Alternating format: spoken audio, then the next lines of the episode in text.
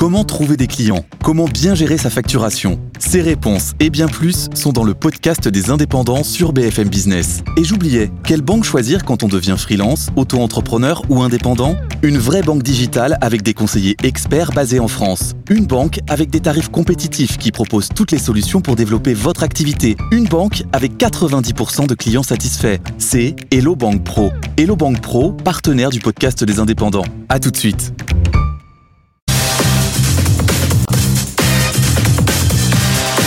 BFM Business, vos placements, nos conseils, BFM Bourse avec Guillaume Sommerer.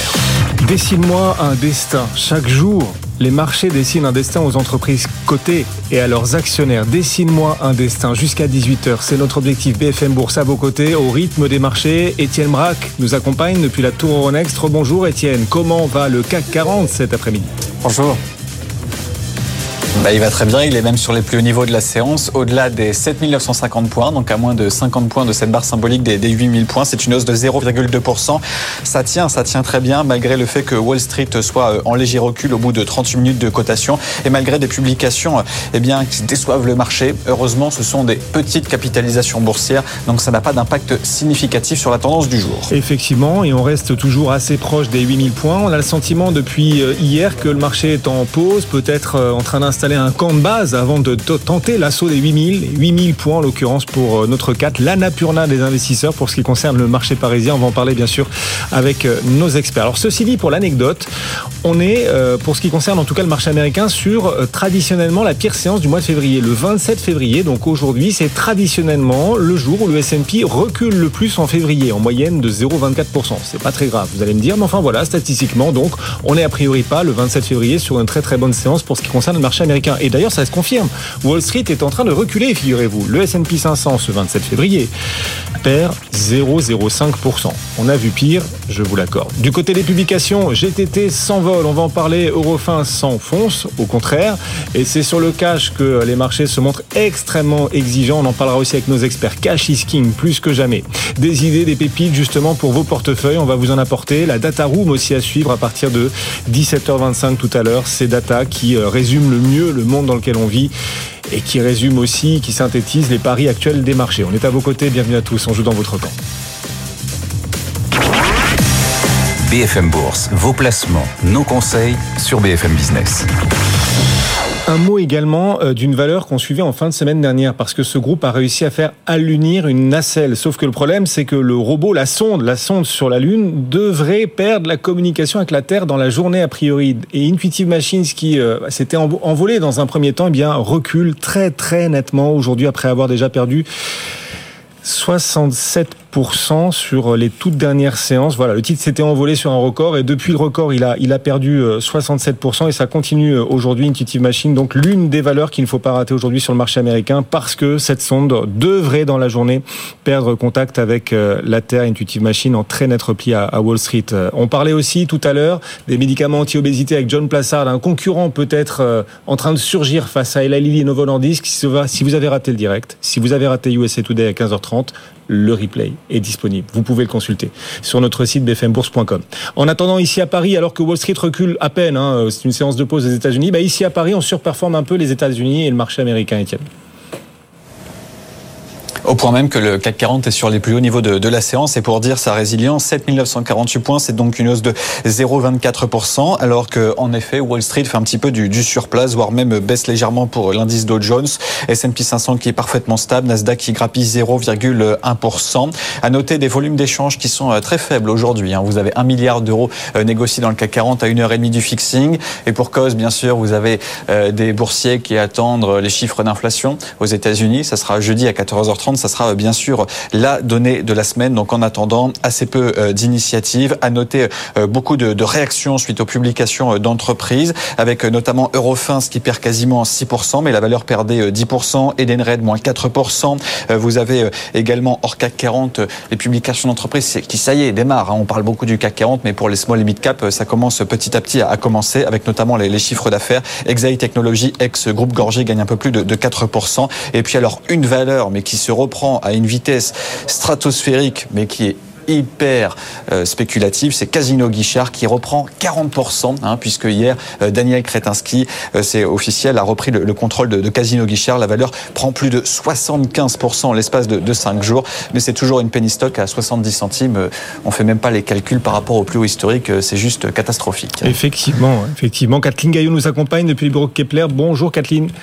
Ravi de vous retrouver. Bouygues, donc star du jour après sa publication. Euh, Bouygues fait sensation, fait forte impression. Bouygues gagne 6,6%. Euh, on voit que le marché, quand euh, il veut sanctionner à la baisse, il le fait clairement. Etienne nous le disait à l'instant, l'illustrait il y a une poignée de secondes. Et puis au contraire, quand le marché est convaincu, il s'enflamme très vite. Est-ce que cette hausse de Bouygues de quasiment 7% aujourd'hui est vraiment méritée, Kathleen?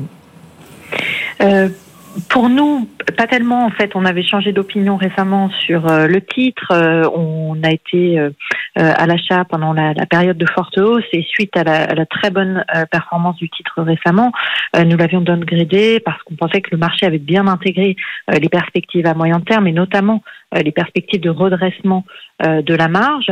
Et la publication d'aujourd'hui, euh, elle est certes un petit peu au-dessus des attentes euh, sur le chiffre d'affaires et, la marge, mais les perspectives qui ont été données pour 2024 nous semblent tout de même assez vagues, voire même un petit peu décevantes. donc voilà, le marché choisit de, de, de, de, jouer le dividende en hausse et, et, la, et, la, bonne tenue des comptes en 2023, mais pour 2024, on, on pense que ça manque un petit peu de, de perspectives de croissance. Oui, le marché achète euh, entre autres la hausse de dividendes. On voit que dès qu'une entreprise annonce une hausse de dividendes, en, marché, en ce moment, le marché euh, achète, voire parfois surachète. C'est comme ça que vous interprétez la hausse de Bouygues aujourd'hui? Peut-être pas exclusivement sur le dividende. Hein, les résultats sont bons également. On est 2% au-dessus des attentes sur le chiffre d'affaires, 4% sur la marge. Euh, voilà, pour nous, c'est surtout les perspectives de 2024 qui sont qui sont un petit peu décevantes. Et voilà. Autre titre à ne pas rater, il fête en plus son dixième anniversaire sur le marché GTT jour pour jour, fête aujourd'hui effectivement son dixième anniversaire en bourse et c'est un beau cadeau. Le titre est sur un record historique et pour ses dix ans, GTT gagne en bourse 10%. Belle publication. Alors certains de nos auditeurs sur les réseaux, sur notre fil X BFM Bourse nous disent incroyable GTT, hallucinant. Enfin, il y a une forme d'enthousiasme là, clairement autour de GTT. Est-ce que vous le partagez? Oui, et cette, cette fois, euh, on, on estime que c'est très largement mérité. On est positif sur euh, sur GTT. Euh, c'est une excellente publication de tout point de vue. la publication des chiffres 2023 est supérieure aux attentes.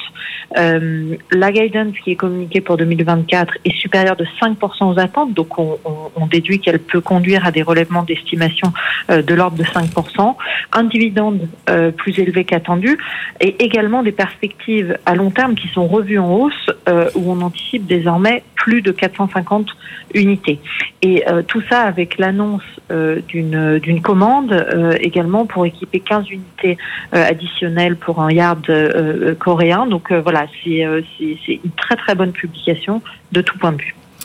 Et GTT qui gagne donc en ce moment 10%. Étienne avec nous, toujours depuis la Tour Euronext. Et Kathleen, vous restez en ligne avec nous. On va parler dans un instant des autres valeurs qui se distinguent. Étienne, à la baisse, oui, Eurofins, on pourra en dire un mot dans un instant, mais aussi Edenred. Edenred qui recule de plus de 3% après la publication de, ces résultats, Edenred qui euh, vit euh, des séances compliquées euh, en bourse. Hein. Souvenez-vous, la valeur a perdu plus de 10% la semaine dernière suite à l'ouverture d'une enquête en Italie. Et aujourd'hui, bah, les résultats d'entreprise sont en ligne avec les attentes. Donc quand vous avez un titre qui se paye 22 fois les résultats attendus en, 2025, eh bien le marché ne, fait pas de, de cadeau. Hein. Surtout que l'amende qui avait été infligée par l'autorité de la concurrence suite à un éventuel cartel qui aurait été mis en place, eh bien pèse très clairement sur les résultats puisque le résultat net est en baisse de 30 à 267 millions d'euros. Vous voyez, 267 millions d'euros de résultat net pour un groupe du CAC 40, c'est pas très élevé. Alors si vous enlevez cette amende, le résultat est quand même en hausse de, 10%, euh, mais ça n'empêche eh bien que le marché vend la nouvelle. Le titre revient sous les 50 euros à 47,33 euros. C'est donc une baisse d'un peu plus de 4% euh, pour ce titre Edenred. Effectivement, Edenred qui pose un souci ESG aussi hein, pour un certain nombre de, fonds qui avaient choisi d'y investir. Une enquête judiciaire euh, en Italie, une amende qui donc aura pesé lourd en 2023 hein, de la part de l'autorité de la concurrence sur Edenred pour une entente sur les titres restaurants. Bon, le titre est, largement sanctionné, effectivement. Kathleen, on vous retrouve à nouveau depuis les bureaux de, Kepler. Autre valeur à ne pas rater, Eurofins, effectivement aujourd'hui, lanterne rouge du marché. Euh, moins 7% quasiment, euh, avec une déception sur euh, la trésorerie d'Eurofin, sur le dividende aussi. On a le sentiment que ces questions de trésorerie euh, sont une vraie frontière pour le marché, pour les investisseurs. Une entreprise qui améliore sa trésorerie, qui parvient à générer du cash, elle est largement applaudie, puis l'inverse, au contraire, est fortement sanctionné. Et c'est aussi ce qui s'illustre à travers le titre Eurofin, lanterne rouge du CAC cet après-midi. Absolument. C'est également aussi euh, le, le, le, focus du marché et à raison, hein, puisque euh, la génération de, de, de, cash est toujours euh, une, une, indication plus, plus, plus claire des, des, tendances, moins sujette à la, à la manipulation. et pour Eurofins particulièrement, particulièrement, c'est un titre sur lequel il y a toujours une attention très importante qui est portée sur le niveau d'endettement, qui peut être jugé assez élevé, avec des instruments aussi de quasi-equity qui sont très difficiles à à, à, intégrer. Euh, donc voilà, le, fait que la génération de free cash flow soit seulement euh, en ligne avec l'année dernière et, et, manque clairement hein, le, le, bas de la fourchette de guidance qui avait été communiqué euh, et euh, ce sur quoi le, le, le marché se, se, concentre a raison euh, aujourd'hui.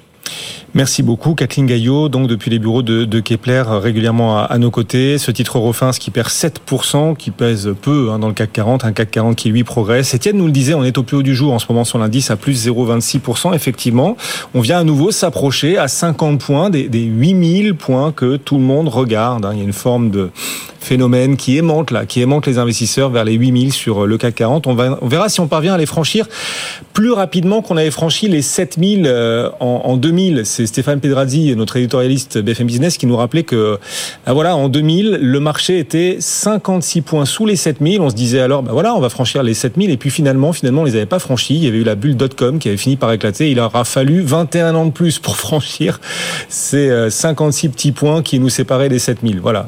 21 ans plus tard, finalement, le CAC 40 aura franchi les, les 7000. Alors, on espère que cette fois-ci, la barre des 8000 sera pas aussi compliquée euh, à franchir et que ça ira un peu plus vite. Nos experts nous disent non, non, mais on n'est pas en bulle, hein, contrairement en 2000. Bon, en même temps, seul l'avenir nous le dira. Maud Servagna est avec nous aussi pour une extenso. Bonjour Maud. Une idée de valeur en plus, valeur ajoutée, si vous souhaitez, vous qui nous suivez, compléter vos portefeuilles. Maud, vous êtes aujourd'hui avec vos équipes à l'achat sur le titre Inelec. Oui, bonjour à tous. Euh, Inelec est au cœur de la chaîne de valeur du multimédia au travers de la distribution dans l'univers du jeu vidéo, la fabrication d'accessoires et la valorisation de licences en produits dérivés. Le chiffre d'affaires du groupe est passé de 102 millions en 2017 à plus de 160 millions en 2023. Alors pour assurer sa croissance rentable, le groupe a une stratégie en trois axes qui portent ses fruits.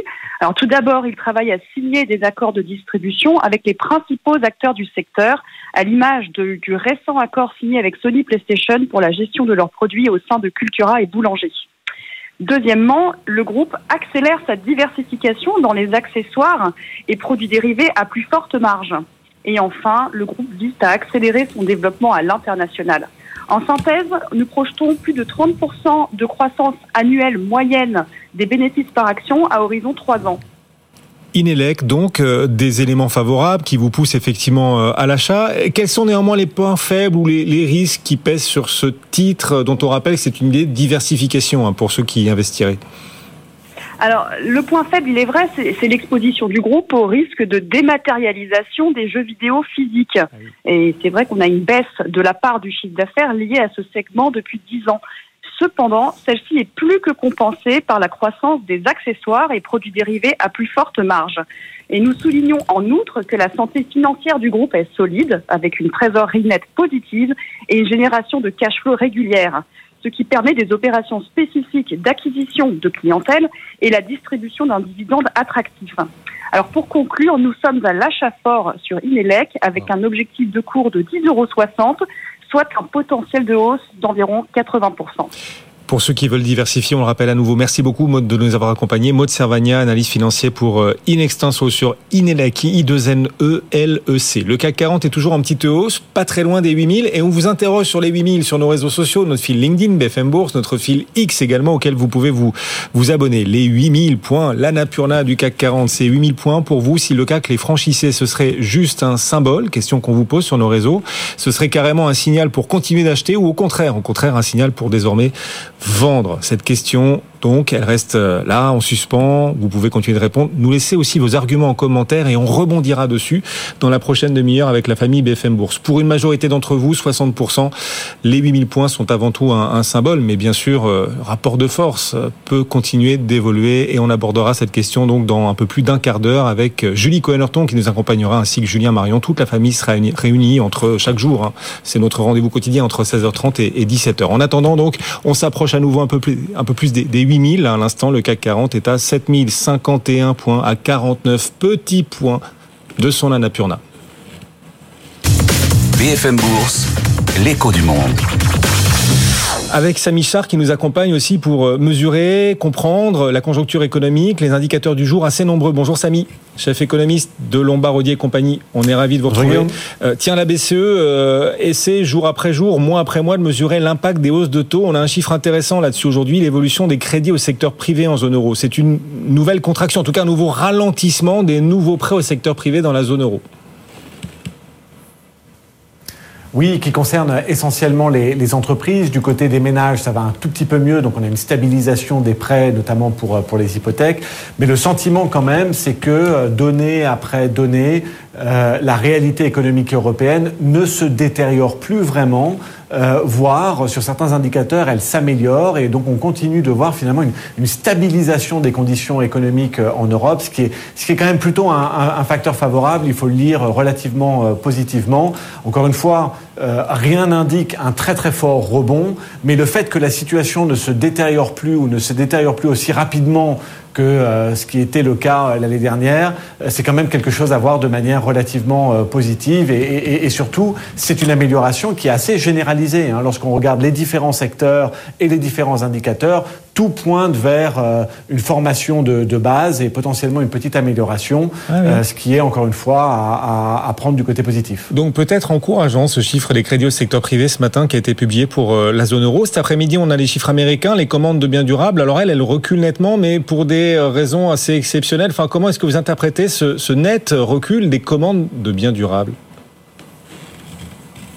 Oui, c'est lié à un seul facteur qui est les, euh, le, transport et particulièrement euh, dans le transport euh, les avions. Donc c'est quelque chose de très très spécifique. Lorsqu'on regarde la composante sous-jacente de, de cet indicateur, c'est-à-dire euh, en dehors des éléments très très volatiles comme ces fameux transports, en réalité la situation américaine là encore une fois se stabilise. C'est un peu le même message finalement que ce que je viens d'évoquer pour l'Europe, que ce soit pour le secteur manufacturier, que ce soit pour l'immobilier, que ce soit pour ces biens-là, on a finalement au niveau de ces secteurs qui ont été tellement impactés par les hausses de taux, euh, où on a eu un ralentissement, où on a eu un ralentissement marqué l'année dernière, eh bien ces secteurs sont en train de se stabiliser. La situation ne se détériore plus, voire elle s'améliore, et donc on a des conditions économiques qui nous semblent relativement euh, saines. Ce n'est pas un très fort rebond, mais enfin c'est quand même euh, un environnement économique qui est en train de, de se stabiliser.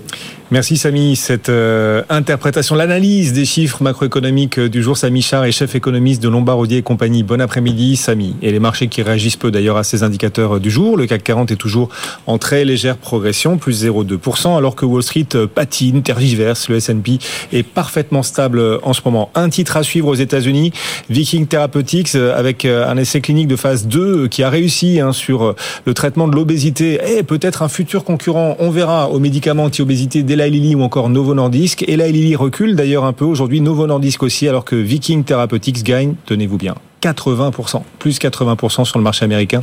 Évidemment, c'est une toute petite valeur, très très volatile. Enfin, elle fait son effet, évidemment. Elle fait beaucoup parler d'ailleurs sur les chaînes américaines aujourd'hui. Viking Therapeutics à 69 dollars 63. BFM Bourse, vos placements, nos conseils sur BFM Business. Et on vous projette chaque jour dans BFM Bourse dans le monde de demain, parce qu'en plus les marchés, c'est leur boulot, hein. Ils sont toujours dans l'anticipation. On va parler aujourd'hui de la ville de demain, comment y investir à travers votre portefeuille? Boursier Carmine de Franco nous rejoint, directeur de la recherche d'OSIAM. Bonjour Carmine. Bonjour Guillaume. Transformer les villes, comment investir dans les nouvelles solutions urbaines? Vous allez nous le dire. D'abord, est-ce que vous avez des datas, des flèches comme ça à nous proposer, à nous envoyer, à nous proposer, oui, nous offrir qui résume l'importance de l'enjeu de la transformation urbaine J'en ai deux pour vous. Alors la première, ça vient de, de la Banque mondiale. Donc en gros, 80% de la croissance mondiale est générée dans les villes.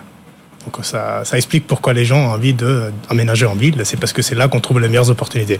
Et la deuxième, c'est que plus que la moitié de la population mondiale vit dans les villes. Donc à la fois, on a les engins de la croissance, c'est les villes, et ensuite les besoins et les challenges euh, liés au changement climatique vont être vont impacter surtout surtout les villes. Alors changement climatique, évidemment, le surcroît de la population, les besoins en énergie, euh, le besoin de rénovation des bâtiments, de l'infrastructure pour accueillir des, nouveaux habitants de cette ville qui génèrent la croissance. Et donc du coup, les villes deviennent un peu à la pointe de, ce changement parce que c'est elles qui vont devoir faire des investissements massifs pour se retransformer, pour se réinventer et donc du coup pour euh, limiter aussi les impacts du changement que malheureusement on voit euh, chaque année devenir de plus en plus euh, difficile. Donc les villes ont la clé, la clé de la transformation face aux enjeux climatiques, environnementaux, les enjeux économiques aussi. Vous le disiez, 80% du PIB mondial est généré dans les villes, par les villes. Bah, face à cela, il y a du coup une pression politique. Les politiques, les réglementations poussent les villes à se transformer. Non seulement elles ont les clés de la transformation, mais en plus on les pousse à utiliser ces clés bah, euh, L'exemple le plus, euh, le plus clair, le plus proche de ce qu'on a, c'est euh, ce que fait l'Union européenne. Ils sont pas les seuls, mais l'Union européenne, à partir de 2030, tout bâtiment public ou privé doit être ce qu'on appelle le net zéro. Donc du coup, il va falloir faire en sorte que nos bâtiments à nous soient bien isolés, soient neutres par rapport aux émissions. Mais c'est pas les seuls. Hein. La ville de Chicago, par exemple, ils sont déjà là. Alors ça, c'est plutôt du côté de l'investissement. Il y a aussi des côtés pour prévenir quelque part les risques physiques qui peuvent se matérialiser. Alors moi, j'ai un exemple, le reste aux États-Unis, c'est la ville de New York. Hmm. Alors vous le savez sans doute, mais dans le, le quartier financier et le port de New York, c'est une, euh, une, zone très très densément habitée, 19 lignes de métro, 40 milliards d'assets, à très fort risque de la montée des, des océans. Et donc du coup, la ville elle-même doit entreprendre des études pour savoir comment on va protéger une zone qui est le cœur un peu du New York, comment on va le protéger par rapport à un monde dans lequel probablement on aura une, des montées des eaux, etc. Oui, New York dépense des milliards et des milliards de dollars là pour essayer de se préserver face à la montée des eaux. Et ils sont pas les seuls. Il y a beaucoup de villes qui ont ce problème parce que la plupart des grandes villes euh, sont installées au bord de mer. Oui, ou euh, dans d'anciens marécages. On pense à Bangkok, la capitale thaïlandaise, qui s'enfonce. Voilà, avec euh, Jakarta aussi d'ailleurs. Oui, Jakarta. Donc le, gouvernement indonésien prévoit de déplacer les capitales. Donc finalement, vous voyez que les villes. Attendez, on peut le répéter ça. La capitale indonésienne, l'Indonésie, l'un des pays les plus peuplés au monde, plus de 250 millions d'habitants. La capitale indonésienne Jakarta, cette capitale sera déplacée. Ça sera déplacé au milieu de, Bornéo parce que la capitale actuelle, Jakarta, elle est en train de, s'enfoncer. Donc vous voyez qu'il y a des besoins euh, énormes à la fois dans les villes des pays émergents qui, qui n'arrivent pas à accueillir et, à se transformer à la vitesse nécessaire, mais, aussi dans, notre, dans nos vieilles villes. Euh, donc je faisais l'exemple de, l'exemple de New York. Donc ça c'est pour les villes et aussi pour les entreprises qui y ont implanté. Donc un autre exemple que je pourrais vous citer, c'est, euh, et on le voit tous, on, parle beaucoup de voitures électriques, on parle beaucoup de comment on va essayer de transformer la mobilité urbaine. Et ben, ça veut dire concrètement euh, que va-t-on faire des stations essence qui euh, euh, polluent dans nos, dans, nos, villes? Et donc, par exemple, il y a un projet de Shell au, Royaume-Uni pour transformer une station d'essence classique en station d'essence, en station de chargement de voitures électriques. Mais vous voyez, la tâche, elle est énorme puisqu'il va falloir répliquer le même modèle à l'échelle d'un pays, voire d'un continent. Et donc, du coup, c'est comme ça qu'on arrive à transformer ces économies. Dans quelles entreprises on a une émission d'investisseurs et d'investissement à travers les marchés, les entreprises, leur capital. Dans quelles entreprises est-ce qu'avec vos équipes chez Ociam, vous choisissez d'investir pour accompagner ces transformations urbaines qui ne font que démarrer?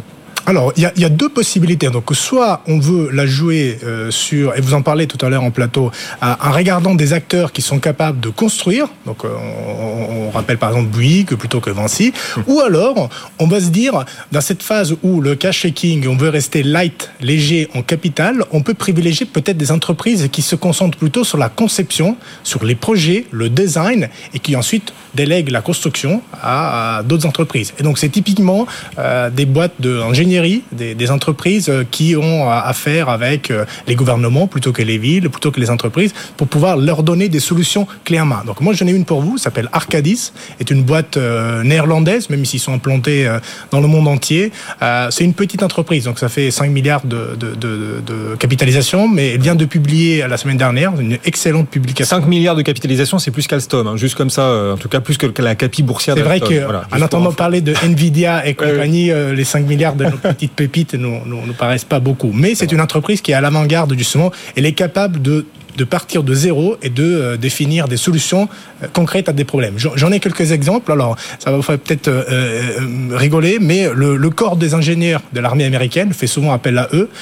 par exemple, quand il y a eu les problématiques dans la ville de Nouvelle-Orléans pour construire des digues un peu à la façon Rotterdam, donc on, fait appel à cette entreprise, ou plutôt pour traiter les, les mousses que vous voyez dans les bateaux, donc bateaux militaires, c'est des mousses qui sont très polluantes, donc c'est pas pas très évident de les traiter, donc ils font appel à ce type d'entreprise. Euh, construire, alors là c'est plutôt le, le, gouvernement allemand, donc construire la liaison qui va amener l'électricité offshore de la mer du Nord vers le cœur euh, industriel allemand, qui est la région de la Rhénanie, eh ben, c'est un projet de 500, 500 km de câbles qui va être justement euh, sur lequel Arcadis va, va, pouvoir, va pouvoir travailler. Donc c'est une entreprise qui a une clientèle très diversifiée, très large, ce qui lui permet d'être très résiliente. En plus, c'est côté Amsterdam, c'est ça Arcadis? Côté Amsterdam. Ah oui, je vois le titre là en direct, ce titre Arcadis 54,10 euros, donc éligible au PE a priori. Tout à fait. Et alors, en termes de, de, de, comportement, comportement financier, elle a un parcours boursier excellent. Donc depuis début de l'année, il fait plus 8 contre 3 de l'indice de référence. Euh, sur trois ans, une performance très belle. Mais c'est en plus les perspectives. Alors,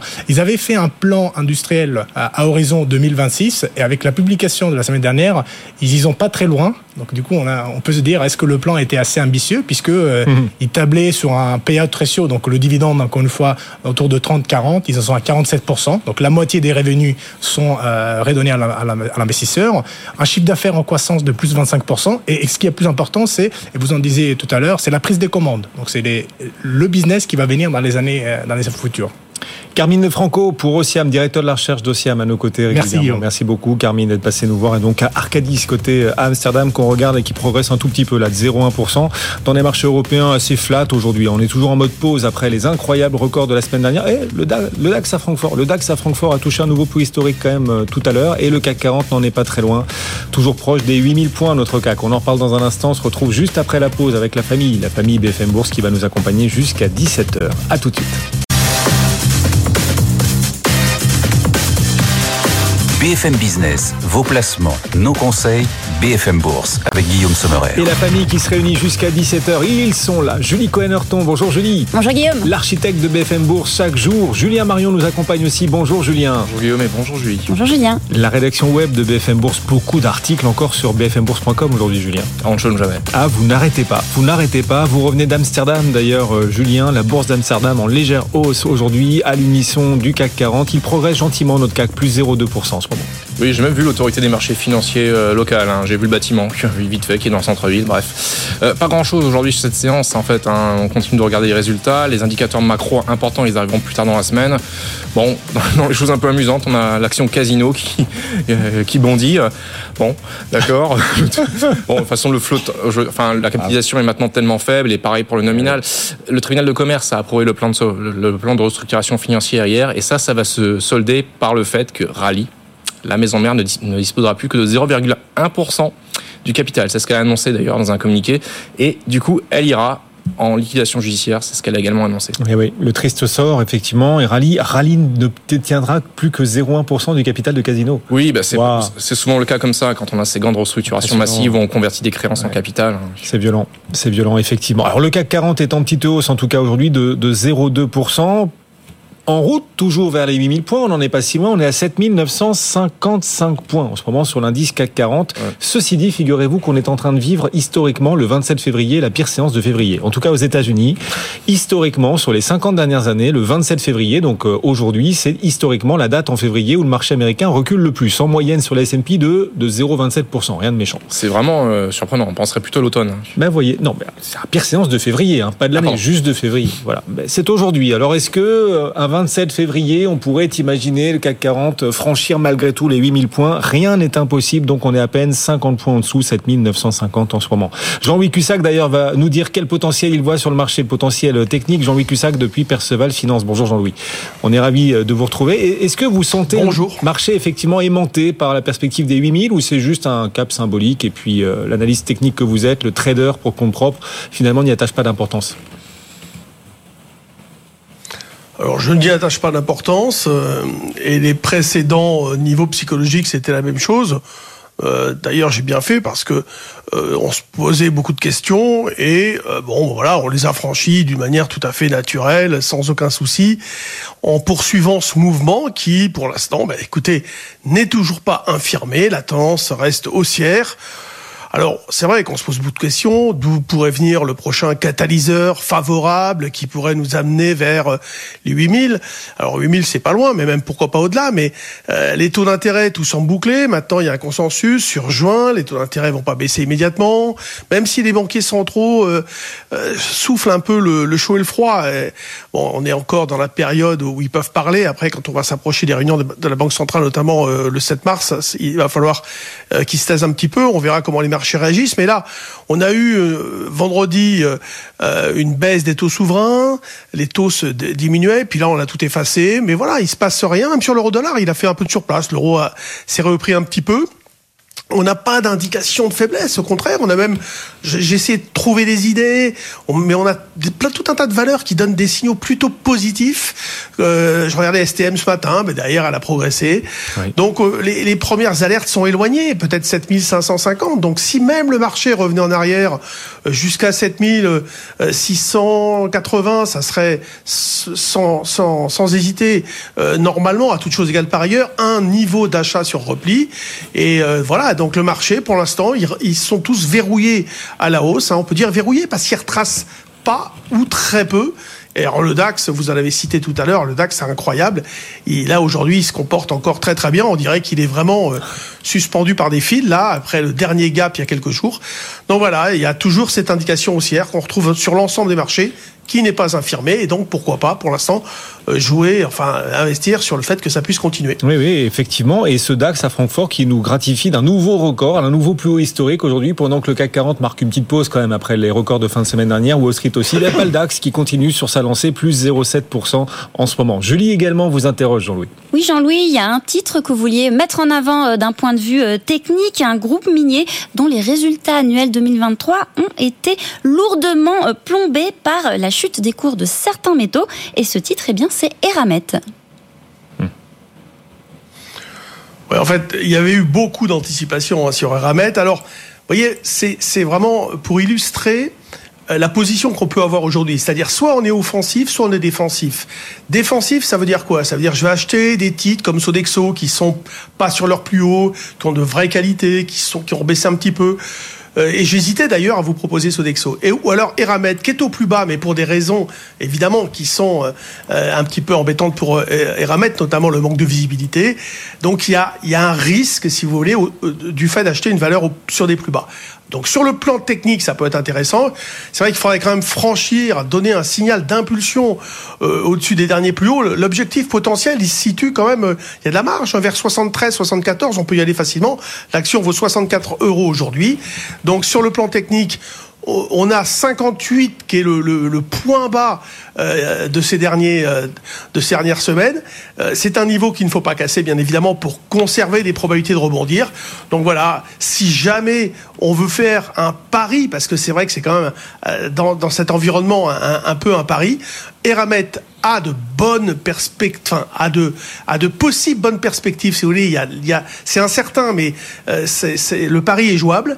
Donc, Eramet est, est, jouable sur ce niveau de 64 euros avec l'idée d'aller chercher, alors pas demain matin, mais un objectif vers 73, 74 euros à moyen terme. Merci Jean-Louis. Jean-Louis Cussac avec nous. On vous retrouvera à la clôture des marchés d'ailleurs à 17h35 depuis votre cockpit, votre cockpit de Perceval Finance. À tout à l'heure. Le CAC 40 donc encore en hausse, 7950 points en ce moment sur notre indice. Alors notez, on n'en a pas beaucoup parlé, mais qu'on a pas mal de publications aujourd'hui. On en, en, dira un mot parce qu'on y consacre en plus plusieurs articles sur notre site BFM Bourse, bfmbourse.com. On parlera de Bouygues dans un instant, de GTT aussi qui cartonne littéralement GTT.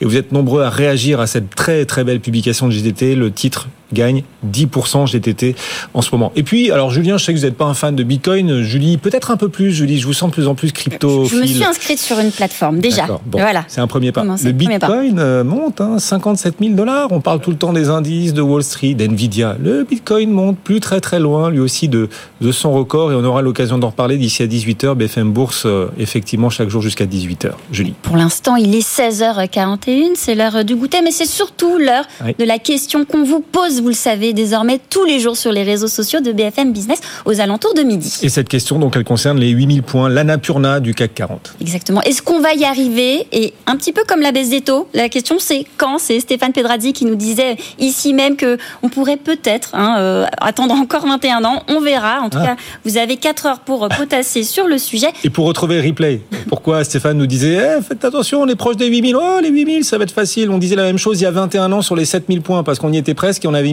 on a mis finalement 21 ans à les franchir. On espère que pour les 8000, ce sera plus rapide. Le replay de les argumentaires, hein, tout ce que nous a raconté Stéphane, qui est, c'est vrai, était sur les marchés déjà en 2000, Oui, est à oui. retrouver en replay donc euh, sur notre site bfmbourse.com. Voilà, Mais dans le cas où on y arriverait à ces fameux Allez. euh, 8000 points, c'est justement cette question qu'on vous a euh, posée. Si il, a, il arrivait, pour vous, ce serait quoi? Est-ce que ce serait juste un symbole hein, C'est ce que nous disait euh, Émeric Didet en début euh, d'émission. Est-ce que ce serait un signal stratégique d'achat pour vous ou au contraire un signal de vente? Eh bien, je peux vous dire que vous êtes, euh, voilà, euh, vous avez une réponse assez anglais pour l'instant. Ah oui, bon, les auditeurs font leur choix. Euh, pour vous, si on franchissait les 8000, Julien, sur le CAC, ce serait juste un symbole ou carrément un signal d'achat ou de vente? Non, pour moi, c'est un symbole. Hein. Même s'il y, a des effets- il y a des facteurs techniques qui peuvent entrer en ligne de compte, la vraie question qu'on va se poser, c'est quels sont les catalyseurs? Est-ce qu'il y en a encore? Et moi, je pense qu'il y en a encore un petit peu, notamment dans, les, dans la prochaine saison des résultats d'entreprise, et peut-être même du côté de la politique monétaire. Parce que là, on commence tout doucement à revenir, mais peut-être qu'il peut y avoir de bonnes surprises du côté de la BCE. À voir. Donc vous vous dites pas, ah, on est proche des 8000, euh, attention, danger, euh, peut-être qu'on les franchira pas parce que le marché est peut-être en train de faire une bulle. Non, c'est pas votre point de vue. Je pense pas que le 8000 soit un facteur déclenchant dans un sens ou dans un autre. Mhm. Bon, euh, ah, je suis un peu comme vous. Moi. Je pense qu'on va les franchir, les 8000, et peut-être euh, assez durablement. Alors, on pourra passer en dessous temporairement. À un moment, le marché finira par euh, corriger et respirer un peu. Mais quand même, la hausse, elle semble assez solide. On a eu de belles publications d'entreprises. On monte pas grâce aux liquidités des banques centrales cette fois-ci. On monte grâce aux publications des entreprises, en l'occurrence. Il y a beaucoup de cash qui reste prêt à s'investir. Le monétaire aussi. Quand les taux des banques centrales vont baisser, il est possible que l'argent investi en monétaire revienne sur le marché action. Donc, ça fait encore pas mal de poudre au sec pour la suite. Par ailleurs, il semble quand même y avoir une prime aux grands groupes, si vous voulez, au niveau de, au niveau de la stratégie d'allocation. Et donc ça, ça bénéficiera peut-être plus aux grands groupes du CAC 40 qu'à l'ensemble de la place parisienne. C'est quand On- même quelque chose qui risque d'arriver. Oui, c'est vrai. Et puis on a vu Berkshire Hathaway, euh, Warren Buffett, euh, nous annoncer de très très beaux résultats et en même temps continuer de réserver, euh, de faire grossir ses réserves de cash Ouais. liquide. Il continue d'accumuler des munitions pour la suite. Bon ou mauvais signe. En tout cas, les 8000 points, ils sont proches. Julie, on est 49 points en dessous cet après-midi et c'est la question qu'on pose à nos auditeurs et téléspectateurs. Pour vous, ces 8000, ce sera juste un symbole ou un signal pour acheter ou vendre? Bah, manifestement, euh, tout le monde euh, est d'accord. Euh, Émeric, vous deux et vous qui nous suivez sur les réseaux sociaux, vous êtes 60% à estimer que c'est uniquement un symbole, rien d'autre. Vous êtes quand même 32% à estimer que ça peut être un signal de vente et vous êtes seulement 8% à considérer que ça peut être un signal d'achat. Les marchés qui ont été portés, euh, bien sûr, par euh, les sept magnifiques euh, ces derniers jours, mais pas que. C'est ce que nous disait Émeric Didet tout à l'heure. Il nous disait, eh, peu à peu, le marché est de moins en moins dépendant de la tech. On voit à travers les publications d'autres secteurs monter. Et c'est aussi ce qu'on observe aujourd'hui à la Bourse de Paris, Julien. Pas mal de publications arbitrées. Et ce qu'on constate depuis le début de cette saison, c'est que finalement, pour les investisseurs, seul le cash compte. Cash is king en bourse. Ben, c'est encore le cas ce mardi avec Eurofins en fait. Alors Eurofins là, à l'heure où je vous parle, ça perd 6,5%, 6,6. Oui. Et pourtant, quand on regarde le compte de résultats d'Eurofins, il n'y a rien de catastrophique. Hein. La, la progression des revenus est en ligne. Les bidas, le résultat brut d'exploitation même un petit peu au-dessus. En fait, ce qui fait mal, c'est le cash flow, la génération de trésorerie. Eurofins n'a dégagé que 626 millions d'euros de cash. Le consensus attendait 600 677 millions. Et l'entreprise elle-même avait ciblé un objectif de 670 à 720 millions. Donc on est en dessous. Et moins de cash, ça veut aussi dire que vous avez moins d'argent à rendre à vos actionnaires. Là, le groupe a divisé par deux son dividende par rapport au précédent exercice, donc 2022. Et donc, cette baisse, ce plongeon aujourd'hui d'Eurofins confirme que pour les marchés, la priorité, alors que les taux sont très élevés, la priorité, c'est euh, bah, de voir les entreprises savoir générer du cash pour euh, moins subir les, les hausses de taux. Eurofins, ce qui déçoit sur le cash, est lanterne rouge du marché, alors qu'à l'inverse, on a des entreprises qui euh, annoncent de belles surprises sur leur trésorerie et qui aujourd'hui sont saluées. Eh bien, c'est le cas de Bouygues, en fait, aujourd'hui. C'est une autre illustration. Vous voyez, et qu'est-ce qui se passe quand on génère plus de cash? Eh ben, on peut aussi se désendetter plus fortement qu'on attendait. C'est exactement l'illustration de Bouygues. Les résultats, ils étaient relativement bons. Hein. Mais ce qui marque, c'est là encore la génération de trésorerie. 1,2 milliard d'euros contre un peu moins de 800 millions d'euros en 2022. Et avec ce cash, Bouygues réduit sa dette nette à 6,3 milliards d'euros, alors que les analystes, ils étaient plutôt sur 7,5 millions d'euros. Et ça, ça les a vraiment satisfaits. Effectivement. Et puis il y a d'autres valeurs qui ont vu leur cours de bourse euh, largement influencé par ce critère, ce critère du cash. Et en fait, si vous regardez, c'était même avant la saison des résultats. Vous vous rappelez, Vinci avait en fait fait un, j'appelle ça un profit warning, mais c'était un profit warning positif. Ils avaient dit le, notre cash, il atteindra un niveau record en 2023 et l'action est quand même pas mal progressé. Donc déjà, vous avez Vinci. Il y a Michelin, chez qui le cash était un sujet. Michelin, ils ont bondi, si vous vous souvenez. Je crois qu'ils ont pris plus de 7%, pareil, parce que le cash n'est pas ses attentes. Et vous l'avez dit, en fait, quand on a plus de cash, on satisfait les investisseurs parce qu'on a plus d'argent à le retourner. Et quand regardez deux valeurs qui n'ont rien à voir en termes d'activité, Renault et Carrefour, vous avez un pattern euh, comment dire, un pattern, un, un modèle finalement de, de, réaction boursière qui est le même. Oui, oui. Le cash dépasse les attentes et le dividende, il est plus fort que prévu. Le dividende de Renault, il est 33% au-dessus des attentes, celui de Carrefour, 55% au-dessus des attentes. Et les marchés ont acheté. Après, c'est pas non plus une panacée. Hein. Vous pouvez avoir un cash flow supérieur aux attentes et un marché qui commence à chercher la petite bête. Hein.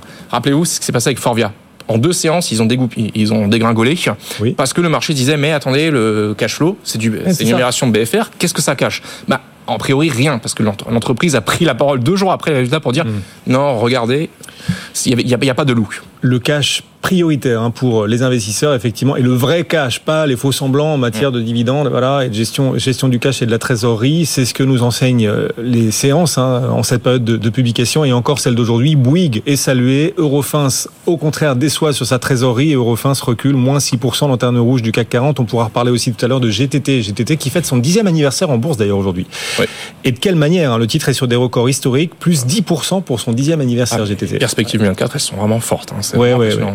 Tout le monde semble assez ébloui par cette publication et les perspectives. Bon, en même temps, on est dans le gaz naturel liquéfié, le transport de méthane. On est sur des thématiques très très fortes portées par le contexte géopolitique. On y reviendra tout à l'heure sur ce titre GTT. BFM Bourse, c'est la famille qui est réunie. 16h48, le CAC 40 gagne 0,2%. Et tout de suite, comme chaque jour, un expert, une experte de marché vient déconstruire une idée reçue. Aujourd'hui, le bullshitomètre assuré par Léa. Léa Dunan-Châtelet nous rejoint pour DNCA Finance. Bonjour Léa, bienvenue. Bonjour. Bonjour à tous. Ravi de vous retrouver Léa. Léa Dunan-Châtelet est spécialiste des thématiques ESG et ISR. Vous vivez d'ESG et d'eau fraîche. Ah oui. Léa, en tant que gérante sur ces enjeux socialement responsables. Ça tombe bien, on va parler de l'eau minérale en bourse. Oui, l'eau minérale, bien ou pas bien? On pense qu'elle est vraiment pure et protégée de toute, de toute pollution. L'eau minérale. Ben vous vous dites bullshit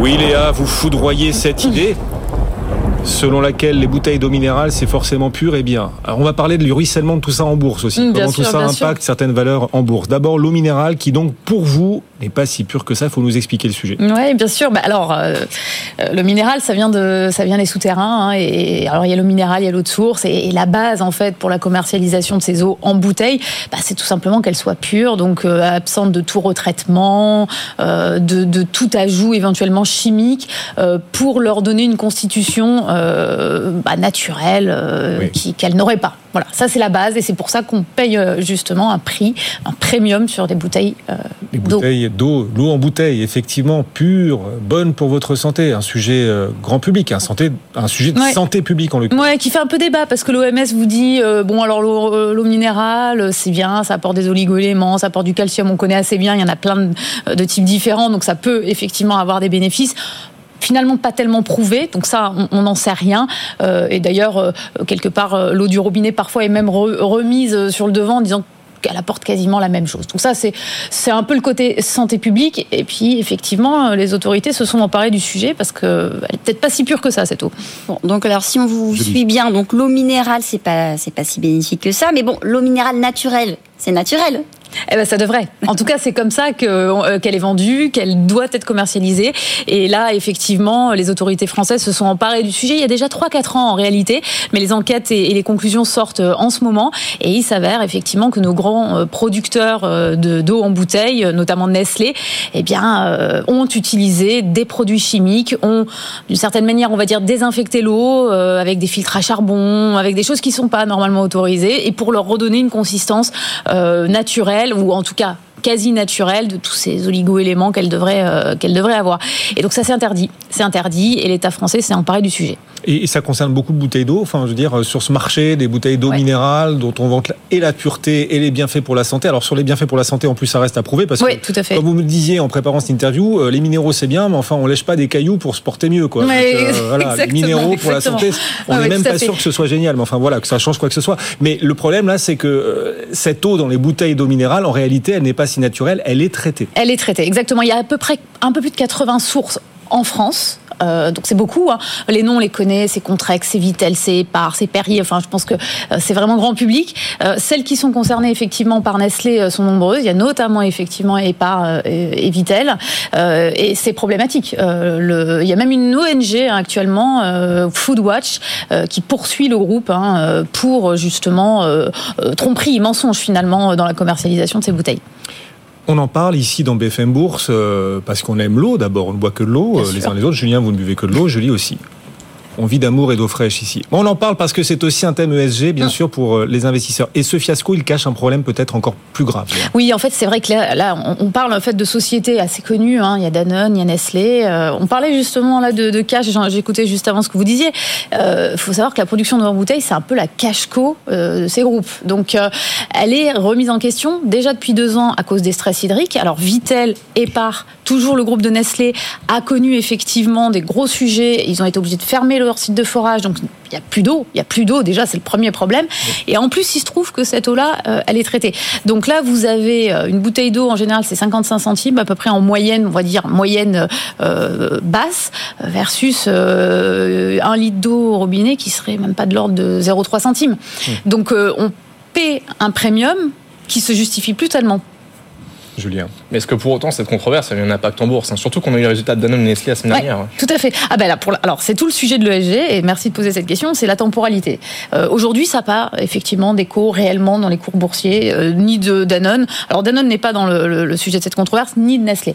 Néanmoins, anticiper ce que serait demain justement la commercialisation de ces eaux en bouteille. C'est une grosse partie du chiffre d'affaires de ces, euh, de ces deux sociétés. Euh, et est-ce qu'elle a un avenir finalement, cette commercialisation En l'état, est-ce que le prix qu'on paye est justifié? Et est-ce qu'il y aura de l'eau encore demain? Euh, Si on prend ces hypothèses-là et qu'on estime qu'il y a des risques sérieux, vous avez une partie de leur business très rentable qui peut être mis en question. Et c'est là où nous, dans le SG, on essaie d'anticiper, bah, parce qu'une fois que c'est dans les journaux, c'est trop tard. Effectivement, mais l'eau en bouteille, alors autant dans des pays comme la France et pas mal de pays européens, on peut s'en passer parce que l'eau est souvent potable. Euh, Tout à fait. Beaucoup de coins du monde, euh, la majorité des villes du monde même où l'eau n'est pas potable. Donc on, mm. continuera, on continuera de consommer cette eau en bouteille, euh, elle soit eh ben, non traitée. C'est une très bonne question. Hein. Je pense qu'il y a d'autres acteurs comme Veolia par exemple qui sont justement très actifs dans le retraitement de l'eau. comment les eaux de, demain vont être commercialisées dans ces pays qui n'ont pas finalement accès à de l'eau potable? Je pense qu'il y a plus un des sujets d'infrastructure très clairement que de l'eau en bouteille. Mais vous avez raison. C'est pas, Là, hmm. on est dans un avenir encore plus lointain. Et donc, pour l'instant, pas d'impact en bourse, mais vous dites ça pourrait ne pas durer, c'est ça l'idée? Oui. Ah ben, nous, notre point de vue, c'est que anticiper ce genre de euh, ce qu'on appelle des risques physiques, en fait, c'est un risque physique clair. Euh, c'est essentiel parce que euh, bah, vous savez que les, les, les, points de marché pour vendre ou acheter une société, euh, c'est pas facile à trouver. Et des risques qui se matérialisent, et on le sait avec les controverses ESG notamment, euh, bah, lorsqu'ils interviennent en bourse, ça se fait en une journée et c'est des baisses drastiques entre moins 30 et moins 60 Donc, autant s'en prémunir. Vous foudroyez donc cette idée selon laquelle l'eau en bouteille c'est forcément bon pour la santé, c'est forcément pur. Eh non, on en a, on en est, on est de plus en plus certain que c'est pas le cas. Pas toujours le cas en tout cas. Le bullshitomètre, vous dégonflez ce bullshit, cette idée reçue, un peu trop facile, et peut-être, peut-être nous alertez-vous aussi sur les impacts à venir en bourse. Léa Dunan-Châtelet avec nous. La famille se poursuit, Léa. Il nous reste trois minutes à passer ensemble. Vous nous accompagnez? Bien sûr, avec plaisir. Eh restez avec nous. On est bien, on est tous ensemble. Le CAC 40 est toujours en hausse de 0,2%. Ici, la thématique, si la thématique de l'eau vous intéresse, il en a été question tout à l'heure dans Culture Bourse à 15h50. Cécile Aboulian pour euh, Inextenso nous parlait d'une société qui, elle, dessale l'eau de mer. Euh, Osmosen, c'est son nom. Ah vous connaissez, Julien Oui, c'est une très belle introduction. Peut-être la plus belle introduction bourse de l'année dernière. Oui, et effectivement, ces équipes chez Inextenso sont à l'achat sur ce titre euh, Osmosen. On en parlait vers 15h50. Si vous avez raté Culture Bourse, le replay est à suivre sur notre site BFM Bourse, bfmbourse.com. Le dessalement d'eau de mer par l'énergie renouvelable en plus. Voilà, le traitement de l'eau par l'énergie renouvelable. Très très intéressant. Vous voyez, voilà le jeu de mots, d'où le jeu de mots effectivement. Il est 16h55. Et c'est l'heure de notre Factor X. Est-ce que vous savez ce que c'est Léa, le Factor X? Absolument pas, mais je vous écoute. Alors, si, attention à ce que vous postez oui, sur les mais réseaux si, je sociaux. sais, ça y est, je m'en souviens Parce maintenant. qu'on suit, on suit tout ce que vous postez sur les réseaux sociaux, Oui. que vous soyez en France, aux États-Unis et même en Suisse. Vous faites partie de la famille et on sélectionne chaque jour un poste à haute valeur ajoutée. Et aujourd'hui, ce poste, il concerne alors non pas l'eau en bouteille dont on parlait à l'instant avec Léa, mais un autre thème qui vous est cher, Léa, le pétrole. Le pétrole qui rapporte de plus en plus, figurez-vous. Un poste signé de quelqu'un qu'on connaît un petit peu ici dans BFM Bourse, John Plassard euh, sur X. Et alors John, il écrit que les bénéfices des plus grands producteurs américains de pétrole de gaz, figurez-vous qu'ils ont presque triplé sous la présidence de Biden. Wow. Alors il cite le Financial Incroyable. Times et évidemment cette information, eh bien, elle est un petit peu étonnante parce que quand on pense à Joe Biden, on a plutôt tendance à, à penser qu'il est connu pour son engagement en faveur de la lutte contre le réchauffement climatique. Donc voilà, tout cela est un peu étonnant. Les bénéfices des plus grands producteurs américains de pétrole et de gaz ont triplé sous l'ère, sous le mandat de Joe Biden. Oui, c'est-à-dire que sur les trois premières années de son mandat, en fait, vous êtes à 313 milliards de dollars contre 112 euh, sur la même période pour Trump. En fait, c'est pas très surprenant en fait hein, quand on s'arrête deux secondes. hein. Vous avez eu euh, une envolée des cours avec euh, avec la guerre en Ukraine. Vous avez aussi eu les, les États-Unis qui ont atteint un pic de production l'année dernière. Vous vous souvenez notamment avec le pétrole de schiste. Et le cours du Brent, il était que je vous dis non, pardon, le cours du WTI, il était en moyenne de 80 dollars sous, sous Biden contre 58 dollars sous Trump, sachant que Trump, une bonne partie de son mandat a été fait durant le Covid, hein, où il y avait énormément de craintes sur la demande. Bref, ça c'est pour les raisons. Ce que ça, ce que ça montre aussi, c'est que le politique est face à des enjeux contradictoires, parce que oui, Biden n'est pas forcément pro énergie fossile, mais pour t- euh, ah, ta- timer l'infla- euh, Oui. Casser l'inflation, Oui. il a, il a quand même, il a quand même fallu un peu encourager la production de pétrole. C'est, on est dans le contradictoire en fait, dans les, dans, dans les objectifs contradictoires de politique économique. Oui, oui. Et, et ce qui est frappant sur le pétrole, c'est qu'on n'est pas au bout. Euh, Léa, alors vous suivez ça en plus, Ouais, euh, bien l'ESG, bien sûr, c'est une thématique. euh, voilà, euh, en 1980, je voyais, on avait 30 ans de réserve de pétrole devant nous euh, en 1980, et plus on avance, et plus euh, le, Ouais. le temps dont on dispose, les réserves augmentent. Aujourd'hui, on a 50 ans de réserve devant nous de pétrole. Ah, Je crois, je crois qu'en fait, on avait peur de pas trouver d'autres réserves. Les technologies, euh, à la fois de recherche, mais aussi d'extraction, ont évolué. Et donc, effectivement, les réserves sont bien là. Euh, le vrai sujet, c'est les, les horizons de temps. Et, et finalement, est-ce que ces réserves seront réellement utilisées? Ça, c'est le thème du développement oui. durable, on le sait, et de tous les accords euh, climatiques qu'on a trouvés. Et puis, euh, quant au sujet macroéconomique que vous avez évoqué, effectivement, là, on a Biden qui est plutôt pro-climat et, et qui fait euh, tripler les bénéfices, mais en réalité, c'est plutôt géopolitique. Oui, effectivement. Et puis Donald Trump, alors lui, il dit drill, drill, drill. Il faut encore forer, forer, forer le sol américain pour euh, produire encore un peu plus de pétrole. Tous les pays qui courent après les États-Unis, premier producteur mondial. L'Arabie Saoudite a annoncé il y a quelques jours la découverte de 424 milliards de mètres cubes de gaz naturel et de 2 milliards de barils de pétrole. Voilà, nouvelle découverte euh, saoudienne. Là. Voilà, les réserves qui, alors c'est pas une bonne, enfin bon. Non, d'un point de vue ESG, c'est pas du tout une bonne nouvelle, mais le pétrole, on n'est pas encore au bout. hein. Les réserves augmentent à mesure, à mesure qu'on en consomme, bah, on explore et les réserves tendent à ce stade à, à augmenter, effectivement. On a aussi euh, un chiffre à vous présenter. Il est hallucinant. Si vous êtes fan de voitures, notamment de voitures électriques, vous allez vous sentir concerné. Peut-être serez-vous intéressé. On va faire très très très vite, mais euh, est-ce que vous avez euh, tous, j'imagine, 233 milliards de côté 233 000 Oui, bien sûr. Oui, non, De 233 000 dollars. Une voiture à 233 Ah oui, milliards, celle-là, c'est 233 000, vraiment dur à c'est une Très très belle voiture. Ah oui. Folie des grandeurs, 233 000 dollars de côté, Bah, bien j'imagine que oui. évidemment, évidemment. Pour une voiture, Eh absolument. ben super, évidemment. vous pouvez vous offrir euh, le nouveau véhicule euh, électrique du constructeur euh, chinois BYD. Hein, il est davantage connu pour ses véhicules ultra abordables, mais là il a lancé, alors excusez-moi hein, déjà pour l'accent, la Yangwang U9. Wang Wang. Enfin ouais, vous la voyez euh, derrière moi si vous nous regardez à la télévision. Et le but, eh bien, c'est de rivaliser avec Ferrari et Lamborghini. Une voiture électrique chinoise à 233 000 dollars euh, pièce. Euh, C'est hallucinant. Enfin, Ouais, mais c'est logique. Il faut aller plus chercher, cher qu'une Tesla, là. faut aller chercher les marges là où elles sont. hein. Je rappelle, on, veut se rapprocher de Ferrari. Ferrari, c'est 400, c'est à peu près 400 000 euros par voiture vendue de revenus. Bah, ça veut dire tout simplement que dans l'électrique sera demain, de toute façon le véhicule de demain. Donc il faudra des gammes de produits larges. Ouais. Enfin, même si j'étais millionnaire, est-ce que j'achèterais un véhicule chinois à 233 000 dollars? Est-ce que j'achèterais le véhicule chinois plutôt une Ferrari? Non, mais pourquoi pas hein On sera peut-être surpris. Ils nous surprennent véritablement les Chinois et on voit que c'est dans ce domaine du, du véhicule électrique qui plaît de moins en moins au marché. Il se trouve que depuis quelques semaines, l'électrique, euh, les véhicules électriques en bourse, ça marche de moins en moins. Ben, la course toujours au très haut de gamme, supra haut de gamme en l'occurrence. Et BYD, le chinois, qui surprend tout le monde donc avec ce véhicule à 233 000 dollars pièce. Incroyable. Et on vient de découvrir les images aussi. Si vous êtes euh, avec nous à la radio en direct à 17h là, bien vous savez que BFM Business c'est aussi de la télévision. Merci beaucoup de nous avoir accompagnés. Léa Dunan-Châtelet, DNCA. Merci à vous. On retrouvera tout à l'heure l'un de vos collègues, Alexis Albert. Il sera Absolument. avec nous à partir de la clôture à 17h35. Merci à la famille. Julie Cohen-Horton Merci Guillaume. qui bâtit cette émission chaque après-midi. Et merci Julien. Julien Marion. C'est Guillaume. Les équipes bourse de BFM Bourse, le site web et cet article consacré aussi à Eurofins, lanterne rouge du jour sur le marché parisien, moins 7%. L'article est consultable. On se retrouve dans moins de deux minutes pour mesurer le potentiel des marchés et vivre la dernière ligne droite avant la clôture sur le CAC 40. On reste proche, proche des 8000 points. À tout de suite.